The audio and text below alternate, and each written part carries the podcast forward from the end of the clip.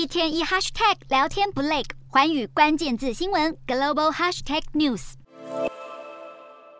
最近对美元喋喋不休的日元，二十一日竟然在不满两个小时的时间内忽然升值大约七日元，一天之内重贬一趴后又升值一趴，让外界怀疑日本政府出手干预外汇市场。不过日本政府并没有承认，财务大臣铃木俊一向来口风都是紧得很。虽然日本政府拒绝承认干预外汇，但这场无声的角力明显反映在汇率上。假设日本政府上个星期确实出手支撑日元，那么投入的资金势必超过三百亿美元，远高于日本央行九月份为支撑日元而投入的将近两百亿美元。大和证券就预估，这次干预的规模很大，市场可能要再过几周才会再一次出现一美元兑一百五十日元的价位。另一方面，就在二十一日当天，美国联准会也放出风声，可能在年底前放缓升息步调。这两起事件是否代表美日联手救日元，引发高度关注？日元的剧烈震荡恐怕影响全球市场。